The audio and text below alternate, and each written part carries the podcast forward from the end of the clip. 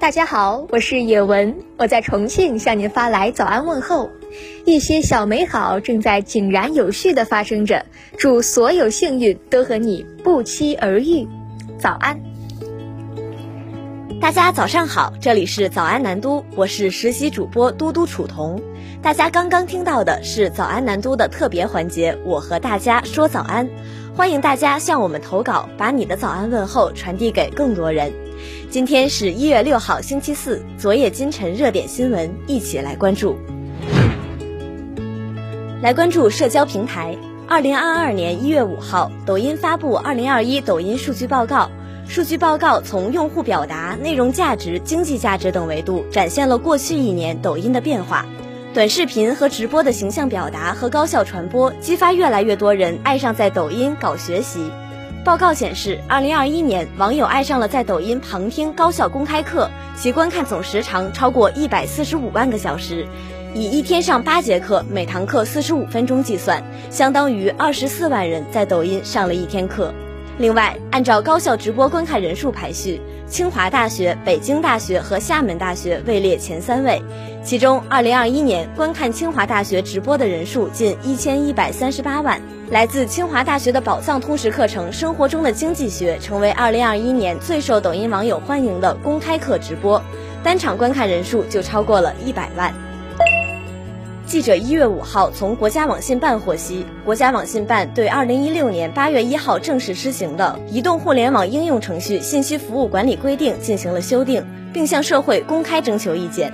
根据征求意见稿，应用程序为用户提供信息发布、即时通讯等服务的，应当对申请注册的用户进行基于移动电话号码、身份证件号码或者统一社会信用代码等方式的真实身份信息认证。用户不提供真实身份信息或者冒用组织机构他人身份信息进行虚假注册的，不得为其提供相关服务。从事应用程序个人信息处理活动，应当遵循合法、正当、必要和诚信原则，不得以任何理由强制要求用户同意非必要的个人信息处理行为，不得因用户不同意提供非必要个人信息而拒绝用户使用其基本功能服务。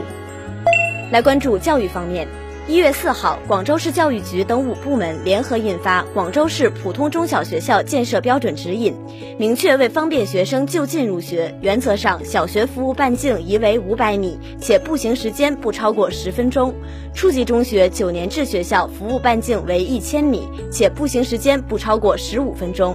小学、初中在校总人数分别不超过两千人。指引特别指出。在受到用地条件限制，需要集中布局学校，或因人口规模不足需要建设小微型学校时，应保证适龄儿童就近入学，原则上不得新建超大规模中小学校。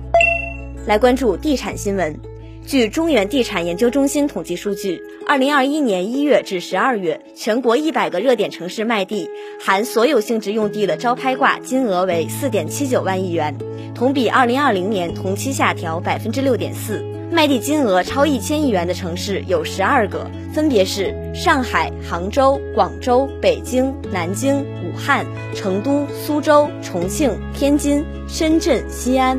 其中，上海、杭州卖地额超三千亿元，分别为三千三百一十六点五亿元、三千零七十六点七亿元。这也是历史上首次同时出现两个城市年卖地额超三千亿元。来关注消费方面。奶茶掀起了二零二二年快消品第一涨。一月五号，南都记者注意到，茶颜悦色通过其微信公众号对外宣布，旗下奶茶产品将涨价，其中大部分产品普遍调高一元，新的价格体系在一月七号后执行。无独有偶，一月四号晚间，香飘飘正式确认对旗下固体冲泡奶茶含经典系列、好料系列进行价格调整，涨价幅度为百分之二到百分之八不等。新的价格将在二月一号执行。对于快消品提价，其最核心的问题还是原材料和包材涨价问题。例如，奶茶行业最上游的原奶价格目前仍保持高位运行，与此同时，包材中的纸张、塑料等价格仍一度上行。来关注娱乐新闻。截至一月三号二十一时三十分，二零二二元旦档一月一号至一月三号总票房含预售达十点一亿元，总人次两千四百三十七点五万人，总场次一百三十五点八万场。今年元旦档票房十点一亿，与去年的十三亿相比有所降低。其中，广东元旦票房一点四一亿，依然居全国票房榜首。从二零二二元旦档单片票房数据来看，可以看出广东人的心头号依然是港产片。位列二零二二元旦档广东票房榜榜首的影片为《反贪风暴五：最终章》，全国票房二点二五亿元；而全国元旦档票房榜榜首影片是《穿过寒冬拥抱你》，全国票房三点一七亿元。此外，片方曾经雄心目标十亿的广东出品《雄狮少年》，由于动画审美争议，在二零二二年全国元旦档票房中表现并不算出色，排在第七位。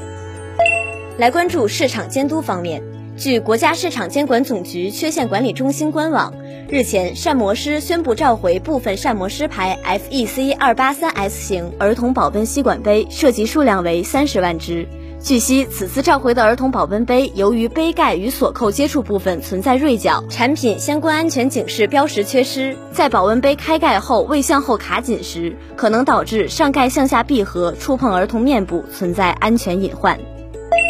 来关注国际新闻，当地时间一月三号起，一场暴风雪从美国中部横扫至东部大西洋沿岸多地，使得超七十七万用户遭遇停电，造成至少五人死亡。据弗吉尼亚州交通部门通报，当地时间一月三号，在该州州际九十五号公路上发生了一起交通事故，六辆拖车式卡车被卷入事故中。由于暴风雪天气恶劣，很快公路上开始出现了车辆堵塞，堵车从当地时间一月三号一直持续到了一月四号晚二十一时，被堵最长的车辆滞留了大约三十小时。由于暴风雪天气影响，许多被滞留车辆上的旅客不得不在汽车燃料耗尽后，汽车寻找避难所取暖。以上就是今天的早安南都的内容，更多精彩内容请关注南方都市报 APP。本节目由南方都市报出品。